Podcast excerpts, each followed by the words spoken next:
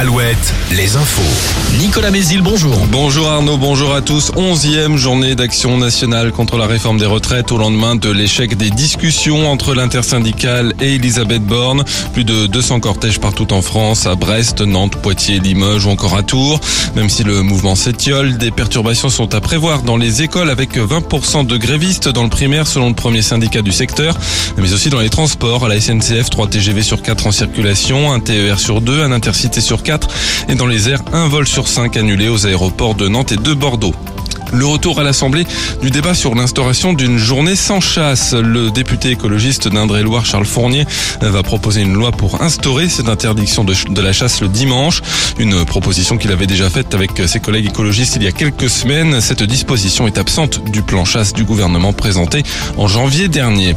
Le procès aujourd'hui à Brest de l'ancien maître d'œuvre du chantier de la Caravelle à Plouescat pour traite d'êtres humains et travail dissimulé. L'homme était chargé de transformer un ancien hôtel-restaurant un ensemble de 18 appartements.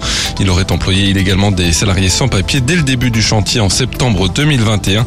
Euh, d'autres affaires survenues depuis ont mis le chantier à l'arrêt. Certains logements n'ont toujours pas été livrés à leurs propriétaires. L'actualité sportive avec du foot d'abord, une deuxième finale de Coupe de France consécutive pour le FC Nantes. Les Canaries ont battu Lyon 1-0 hier soir. Ils affronteront Toulouse ou le 29 avril au Stade de France. Les basketteurs de Cholet, eux, se sont qualifiés hier soir pour la deuxième finale européenne de leur histoire. Ils ont largement battu de 22 points les Estoniens de Calef. Ils affronteront les Polonais de Vloklavek pour remporter la Coupe d'Europe FIBA. Match aller en Pologne le 19 avril. Retour à la mairie une semaine plus tard. Et puis en handball, une finale aussi pour le HBC Nantes, celle de la Coupe de France. Le H victorieux d'Aix-en-Provence hier soir affrontera Montpellier pour le titre le 10 juin. En Star League, rendez-vous ce soir. Limoges se déplace à Célestat, la lanterne rouge.